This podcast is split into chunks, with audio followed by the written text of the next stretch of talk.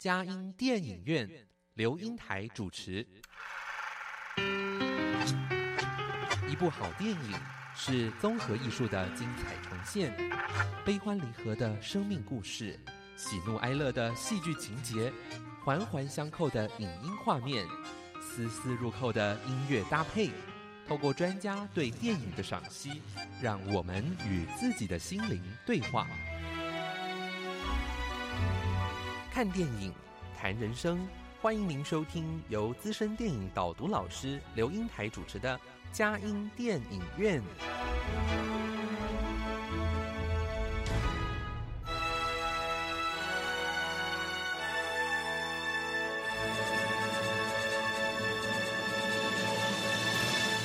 各位亲爱的听友，您好，这里是佳音 Love 联播网，欢迎您来到我们的佳音电影院。我是阳光丽丽美少女刘英台。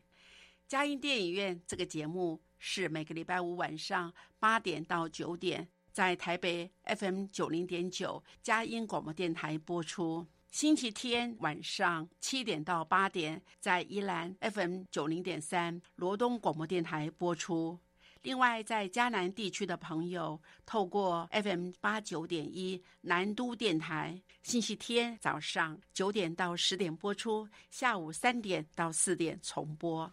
在台北、宜兰、迦南地区以外的朋友，也可以透过电脑、手机上网，在全世界各个角落收听佳音电影院，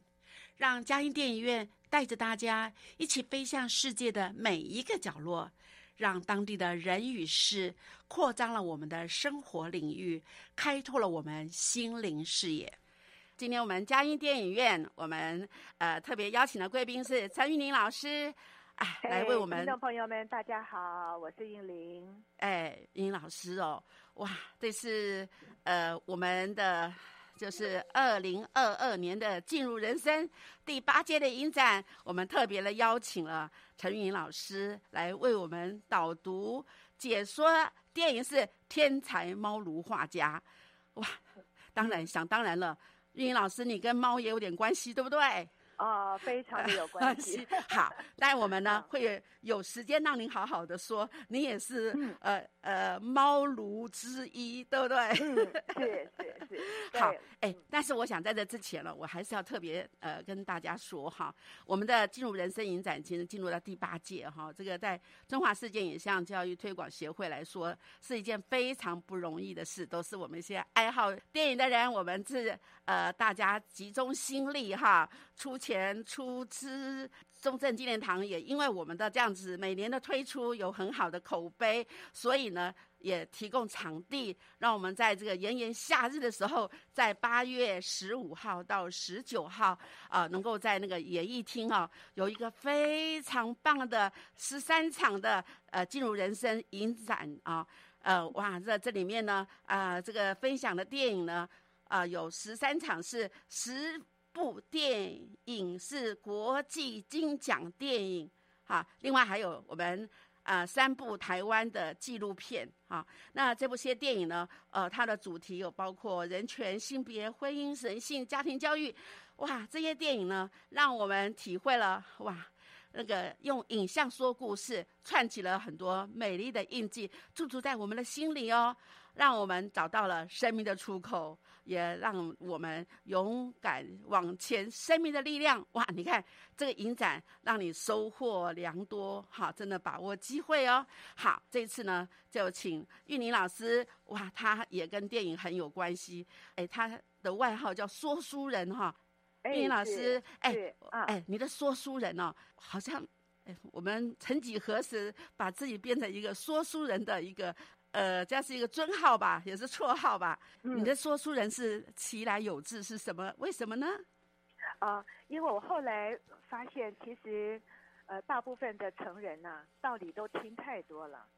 但是感动力却很难生出来，总是很容易争辩呐，啊啊，谈谈道理呀。所以我后来就想说，那我就用故事的方式来唤醒，呃，大家的那种内在的对于生命的感动力。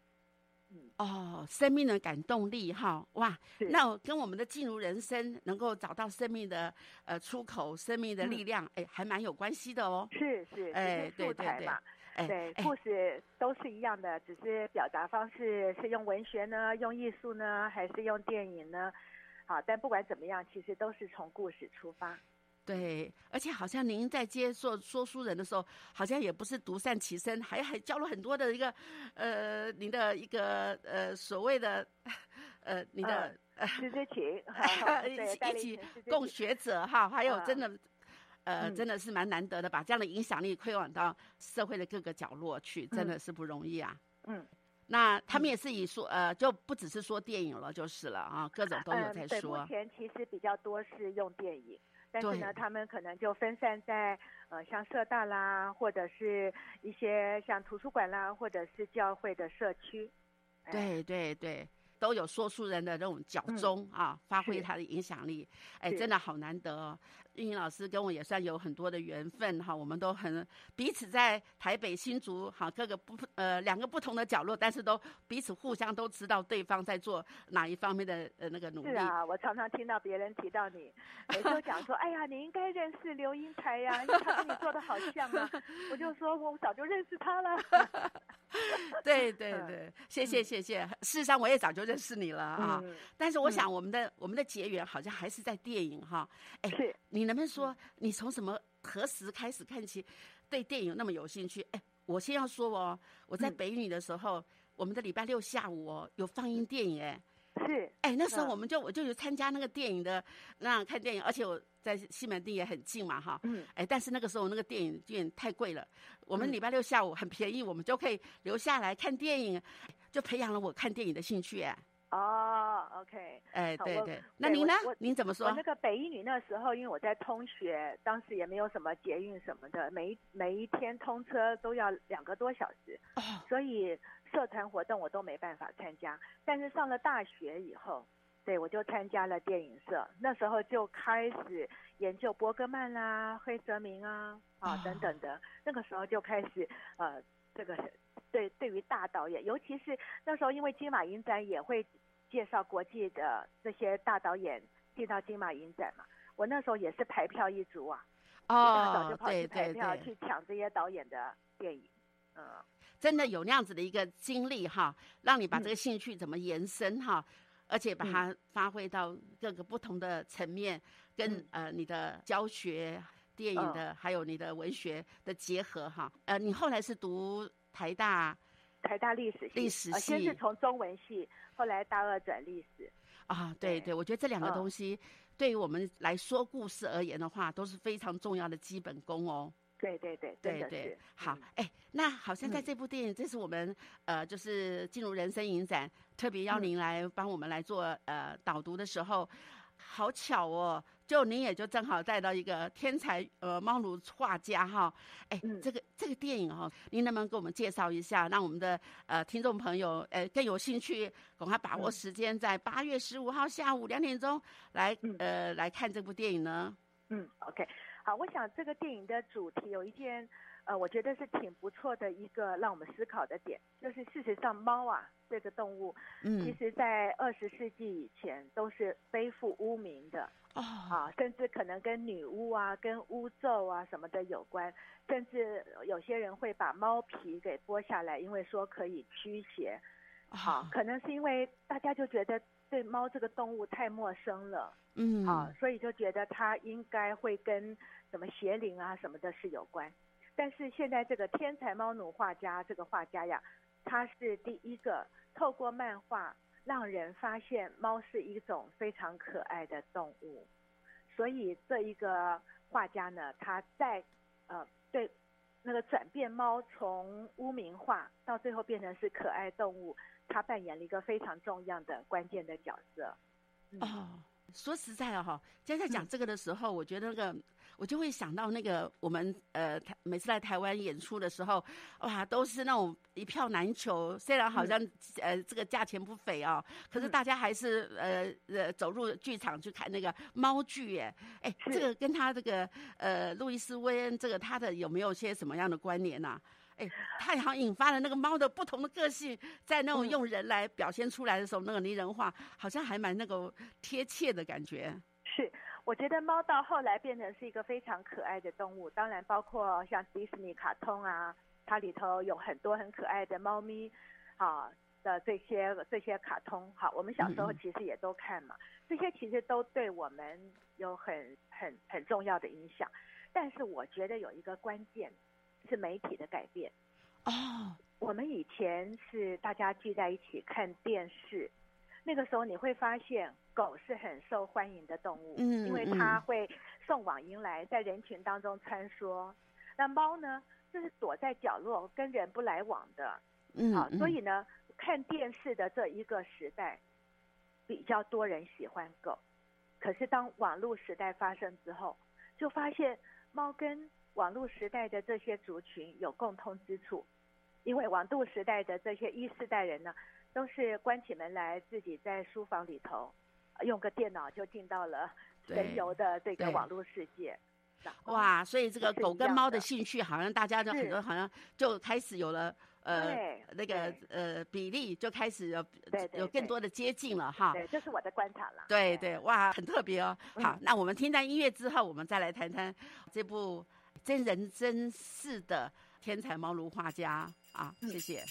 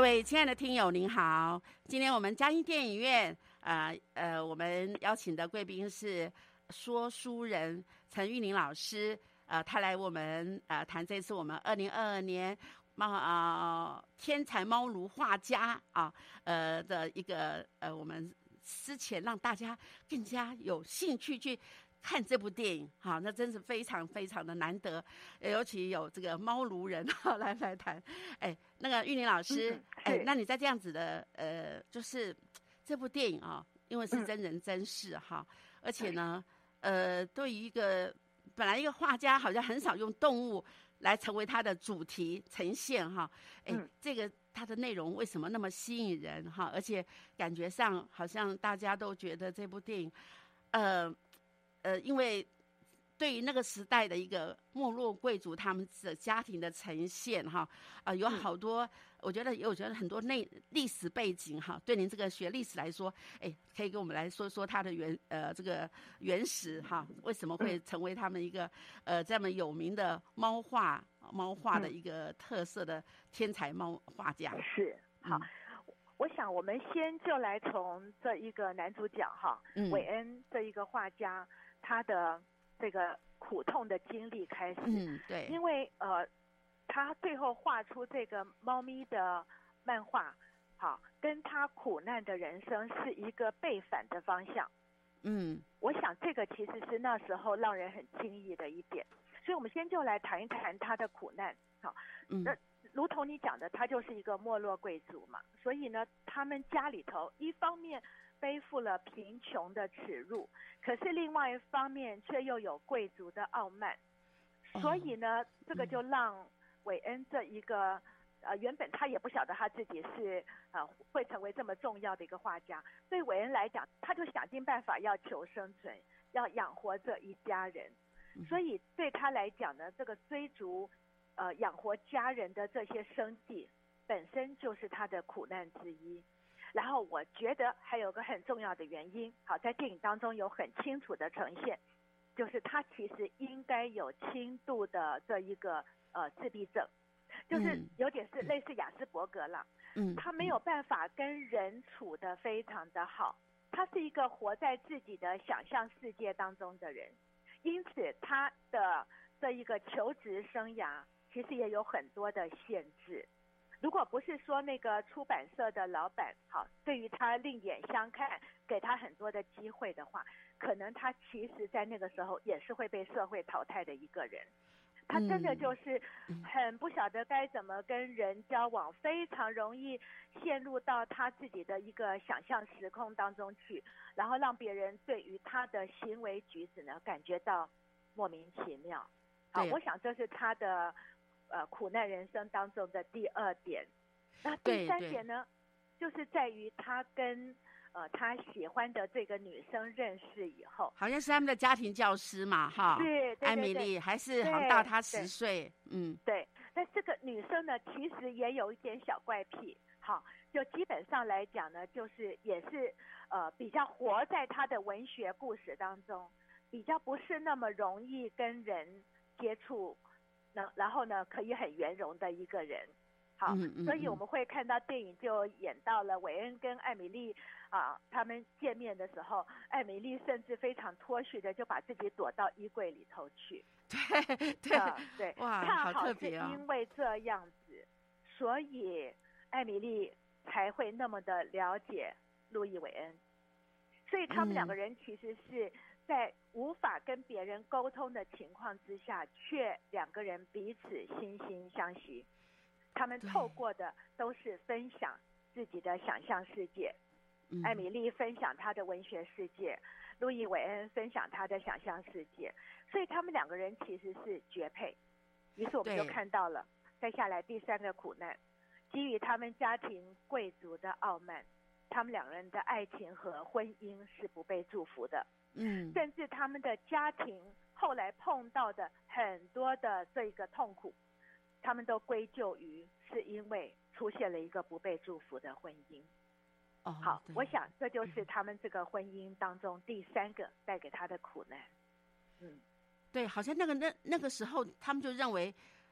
呃，他们的那个阶级的落差是好像，而且他一个人去他的那个养活全家的生计，耶，嗯，包括他的妈妈还有姐妹都认为这就是你的责任。哎，我觉得那时候。哎，这个男孩真命苦哎，我觉得也 太对太沉重了。对他们的那个时代呢，其实像在更早以前的英国作家，好那个珍奥斯汀的《傲慢与偏见》当中，其实都可以看出来，好就是那种那种没落贵族的傲慢，嗯，好，然后还有呢，就是作为家庭教师社会地位的这个低低廉，因为。女性呢是不能出去社会工作的，对，会把自己搞到去社会工作，而且当时做家庭教师形同女仆，她是照顾所有的孩子，从早上一起床到晚上睡觉之前，其实是一个廉价劳工的，嗯，所以当时的家庭教师是非常不被尊重的。好，对对，这些其实都是呃，在这个天才猫奴画家这个故事当中，我们可以看到的背景。对对，哎，在这里面我们也发觉，好像他一直也在讲说他们的理财不当哈，是不是也嗯包括说已经都没有那样子的一个呃经济条件了，可他们还是要做摆出那个很有那种呃贵族生活的样式啊哈。嗯那个落差好像让他们有变得好沉重的家累，甚至他想要到美国去发展哦，是，多赚一点钱，好像这些，而且嗯啊，那好像有看到英国跟美国，呃，对他的那个猫嗯作家的一个接纳度好像也有不同。他也讲了一个好经典，说美国人都很少笑。哦，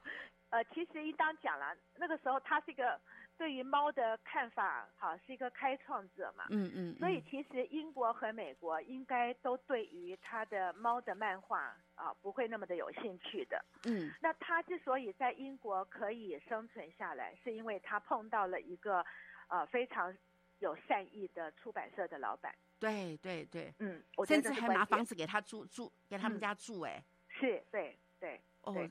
这个是真的是有贵人相助，但是他好像在那个呃，在办那个特刊的时候，还是被大家看到，哎，他有不一样的把猫的描述啊、的多样性啊，嗯而且把那种这世界的美，哎我觉得他的最。我觉得你刚刚说他们跟他太太两个人，他们都是有这种特殊的一种呃跟社会不能相容的性格。可嗯是呢，哎，我觉得启发他成功的，他的太太除了有贵人相助之外的那个出版社老板，哎，他的太太也是哎他的得力的那种启蒙他成功的人呢。嗯，我想这就牵涉到了他太太怎么尝试让路易韦恩看嗯到、呃，就是说用另外一种角度来看人生。对，因为他们两个人结婚没有多久之后，妻子就发现是癌症末期啊，对，好所以这个艾米丽很清楚知道路易韦恩在他走了之后可能会碰到的人生难题。嗯，所以这个妻子给路易韦恩一个最重要的祝福。好，第一个就是领养了一只猫，嗯他们两个人有共同养育猫，并且去从另外一个角度看待猫的这一个经验。好，嗯，那另外一个就是妻子一直跟他讲，你必须要把美好留给世界。好，在一个苦难的人生当中，你要用美好的角度去看人生，并且把这一个美好送给别人，这其实就是最大的能量了。这就是出版社的老板为什么一直资助路易韦恩。他说：“因为你激励了我。对，所以我觉得这里面妻子真的也是，呃，让他呃也觉得世界是虽然他呃就是外在是受了很多的辛苦，可是这世界是美丽的。但不管怎么样，你都要去把这个美呈现出来，用你的画家的不同的眼光，把这样的生命的什么美光要透过折射哈，我觉得哇，讲到非常的像临近一样，让我们看到这个呃多样的一个社会的面貌。好，嗯那我们先听段音乐哦，我们再来谈谈呃这个呃路易斯韦恩他这个天才蒙鲁画家，谢谢。Thank you.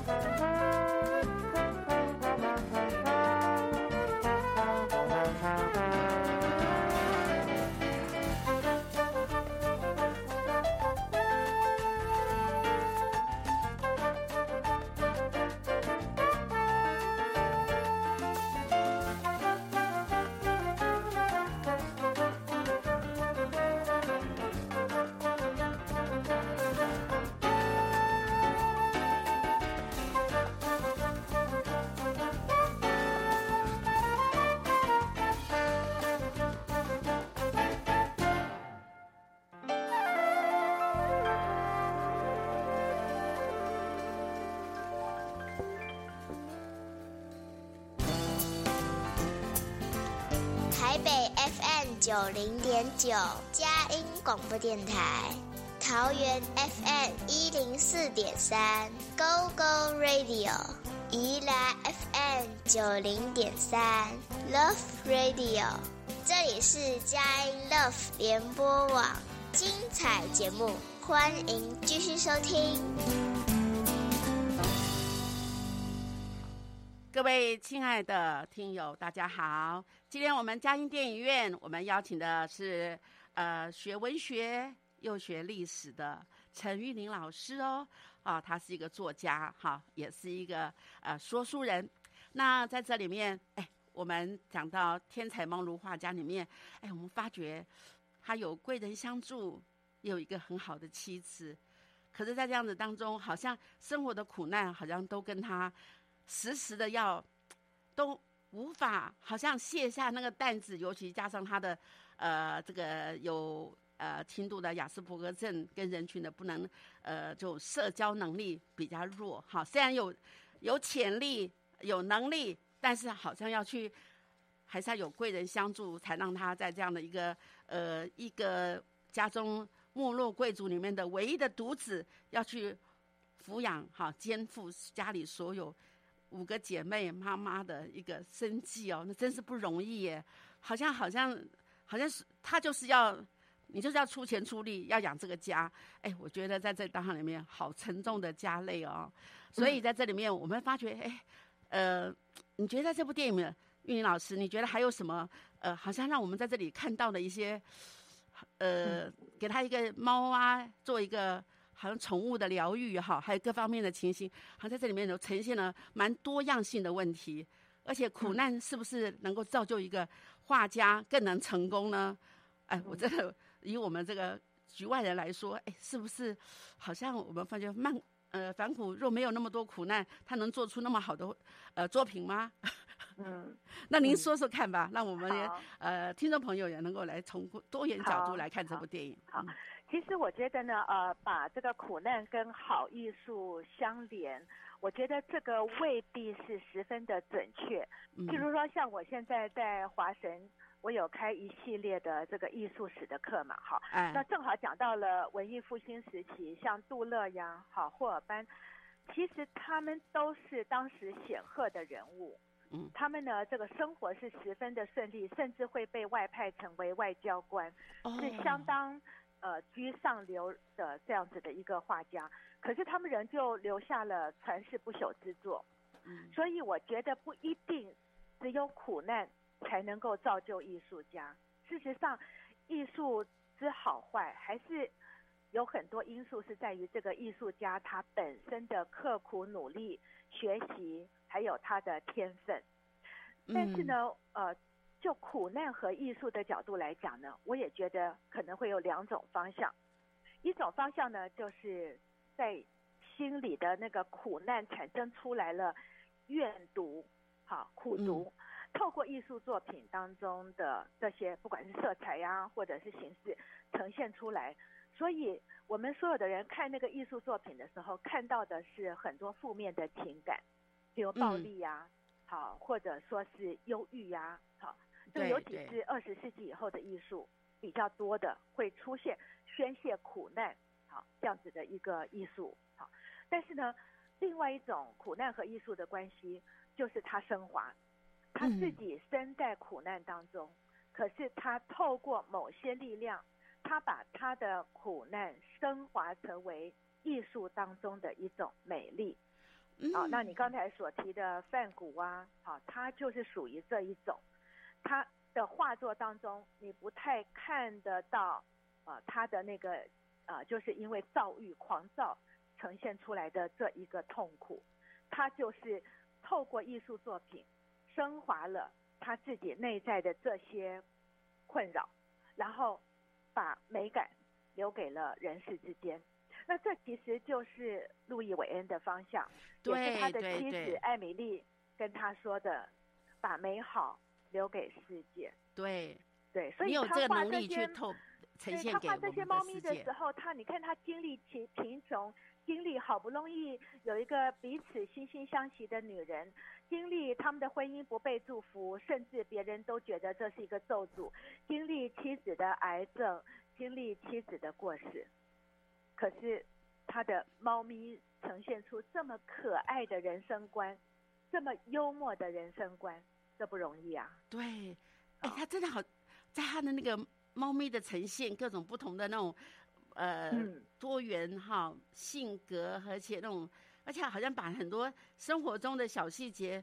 还有人人的一种多样性，在猫的身上呈现。哎哎，这真的是跟跟他背后他生活中的那个历练，好像截然不同。哎，这种嗯升华还真是非常难能可贵。哎，对对，所以这个电影呢才会描述他经常在幻想当中幻嗯想一种电流，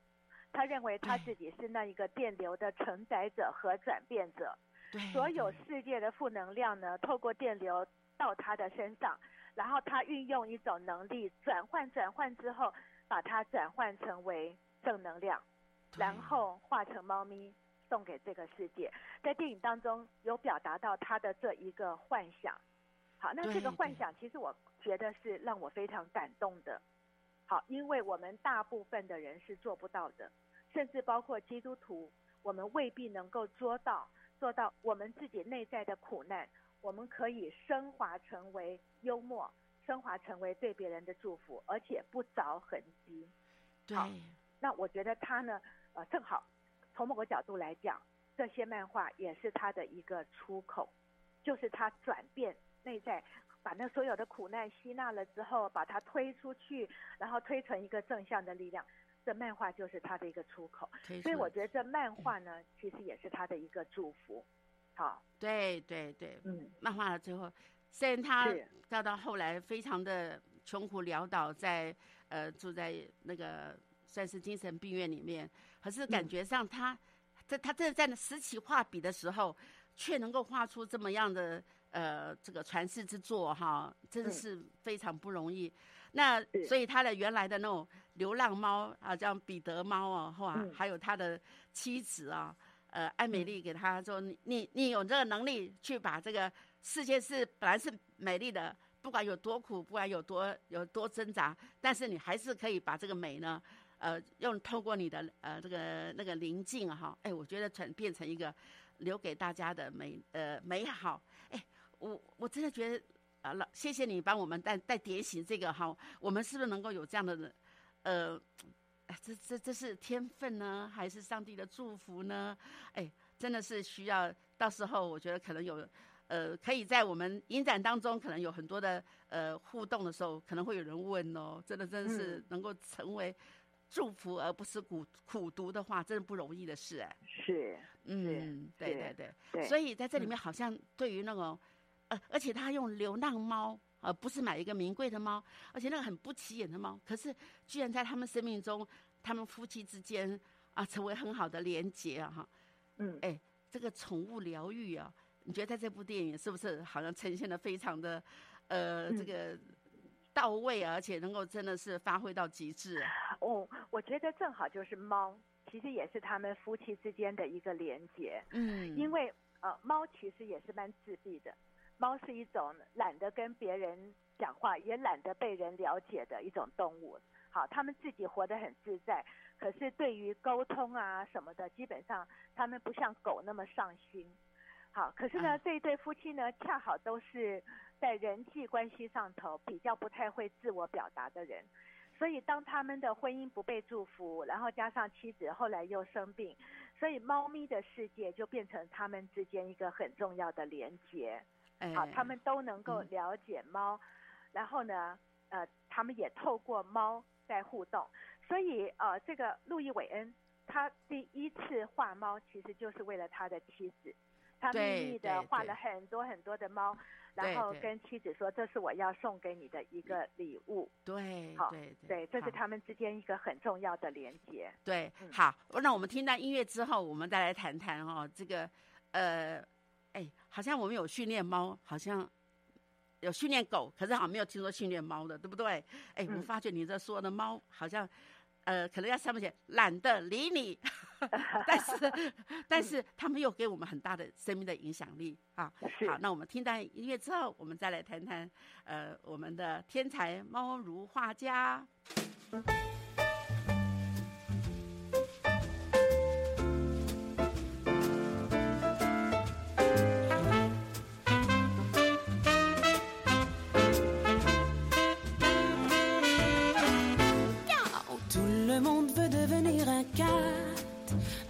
Qu'un chat, quand il est cat, retombe sur ses pattes. À jouer du jazz, on devient vite un acrobate. Oui, tout le monde veut devenir un cat. Une cloche, quoi qu'il joue, sa trompette nous rend fous, ça swing comme un pied. Mais c'est pire que l'ennui. Oh là là, mes amis, quelle calamité. Un bonbon adoué. Tout le monde veut devenir un cat parce qu'un 4 quand il est 4 retombe sur ses pattes. Jouer du jazz, on devient vite un acrobat. Oui, tout le monde veut devenir un cat.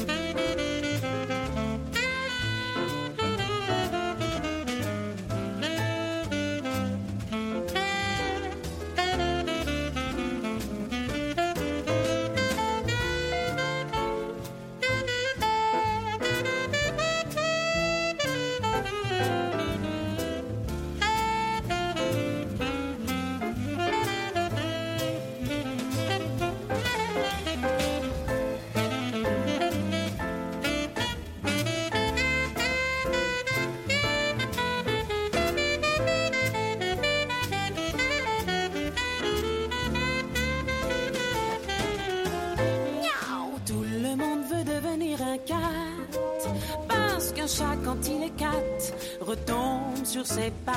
À jouer du jazz, on devient vite un acrobate. Où tout le monde veut devenir un cat. Une cloche, quoi qu'il joue, sa trompette nous rend fous, ça swing comme un pied. Mais c'est pire que l'ennui. Oh là là, mes amis, quelle calamité.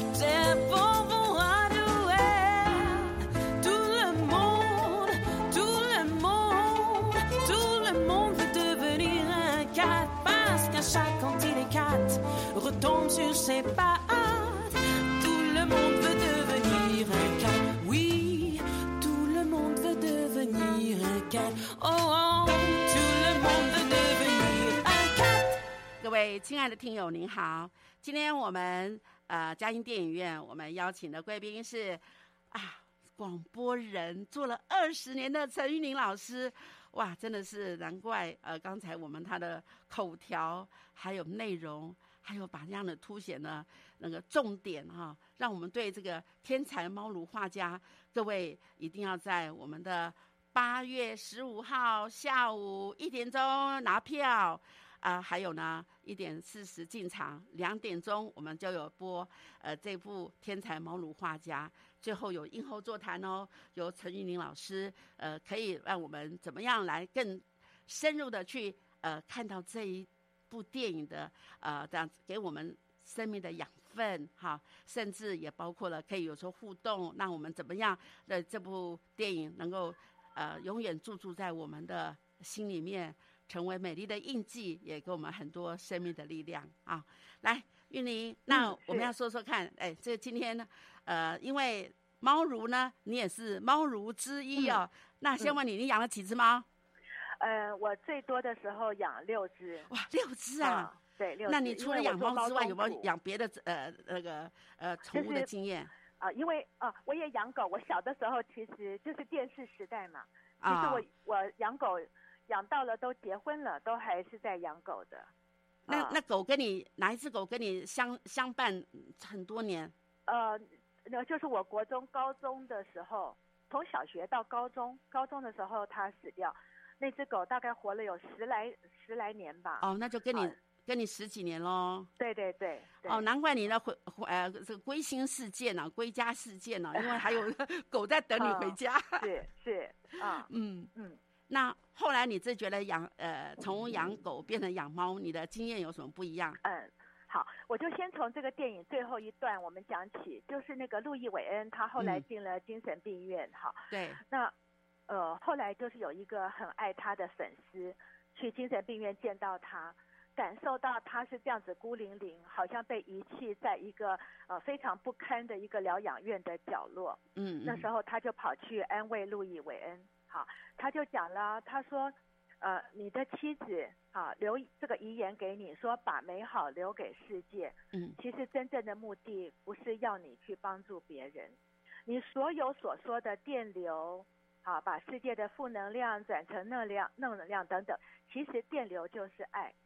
你画出来的艺术成为沟通的桥梁。嗯，好，这样子你就不会孤单。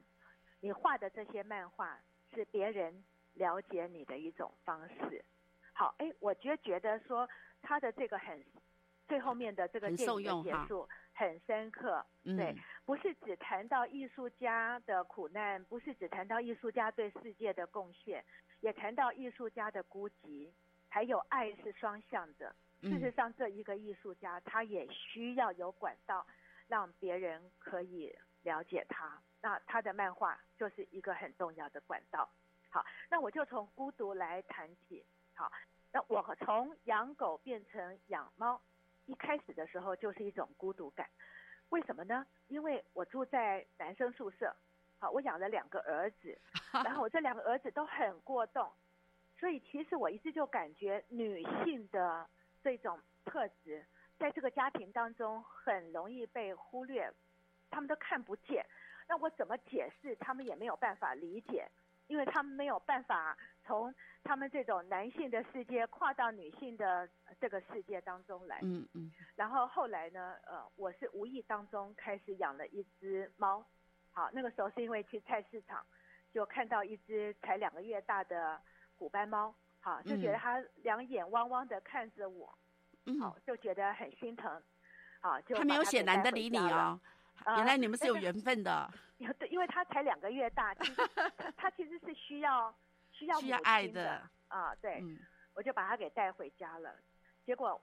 哎，我就发现原来猫可以了解我。好，因为呃猫的这个阴性的特质，嗯，还有就是内在那种呃就是细小小心思。好，狗不狗没有这种小心思的，狗都是大拉拉的，直接表现在外在的。可是猫呢，有的时候那个表情跟它想要表达的内在呢，有的时候呃会会会有非常鲜明的一个对比。嗯，那我就从观察猫的当中，我就发现说，哎，它可以解解决我的一些孤单的感觉。好，哦那后来因为我又做了猫中途嘛，就是有很多呃被捡到的猫，然后觉得很可怜，没有人养的话，就先放在我们家寄养，然后养到差不多的时候，那我儿子呢在网络上头再 po 照片出去，看有没有其他的人要领养。所以后来我们家的猫就来来去去，来来去去就很多。这猫的中途之家了，对对对对，那后来呢，就是有一些长得很丑的猫啊，嗯，就没有人要领养，所以就变成是我在我们家常住了。好，这就是为什么我们家的猫有有有的时候多达六只，就是对没人领养嘛。啊、对哇，原来是这样子来，对，好像呃，这样说来，你本来是想要去这个阴性的特质，好像对你来说解决了你的呃，在这样的一个男生宿舍，哎，跟我很像哦，我也是住在男生宿舍，哎，总觉得好像呃呃，儿子都觉得妈妈怎么那么啰嗦，因为我们太多小心，也不是不能说的小心思，我们太多细微的观察，然后怎怎么样啊，赶快及时的告诉他们，哎，他们这个大不拉拉的那种男生呢，就会觉得我们太啰嗦了，哎。居然你在成立，好像这个猫先安慰了你，才在在成为你们家的一个另类的帮助。嗯，你对啊，你你会不会觉得你的儿子，因为你们家有了猫以后，他们也改变了呢？呃，我儿子后来其实他就是始作俑的猫中途者啊。啊，对他开了一个中途之家，哦，真的是专门养，就是还需要喂奶的猫。啊，就是对，就是呃。母猫不晓得不见了怎么样，反正总之捡到的时候，这个小猫不喂奶的话是活不下去的。他是专门养这种猫，是难度比较高的。哦，那真的是，真的也算是有点有点有的时候还像猫医生一样、猫保姆一样的来照顾他们呢。对对对对。但但比较是我儿子了，我只那我呢就专门就是接收，等他把这个奶猫给养养到了可以寄呃送给别人的时候，如果没有人领养的猫，那我就负责接收。哦，对对对，呃，正好我儿子也是国际猫家的那个，就是他们的创始人嘛，哈。对啊，我还是他的顾客呢。哦，真的是顾客。哎，他他最恐怖的时候，一次养了七只猫，哇，那个在。就在家里养哎，那现在是用在工厂里面还好，就有点远离哦。那我还没有培养出对猫的一种呃那种喜好，因为我觉得自顾不暇了。可是呢，我觉得有时去他们家，他们就告诉我，每一只猫都有不同的特色耶。真的是哦，真的是哦，对。那个哎，那有的有的猫是会霸凌的，有的猫是会是那种畏缩的，有的猫哇，哎，在那么多嗯，好像可他们养猫的人都好像对每只猫的那种。了解哇，好像真真的像自己的孩子一样，他们的各有不同的特色。对，而且我们还会有在网络上头会有一个宠物猫咪版，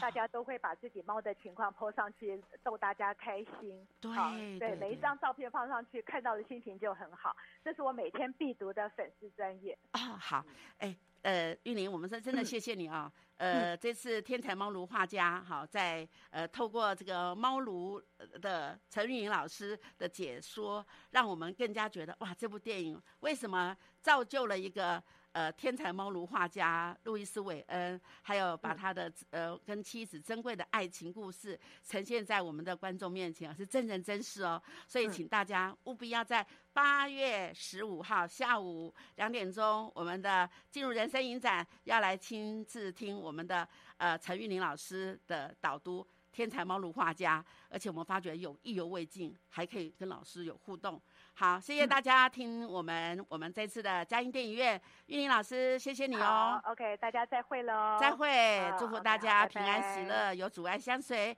下个礼拜空中相见，谢谢。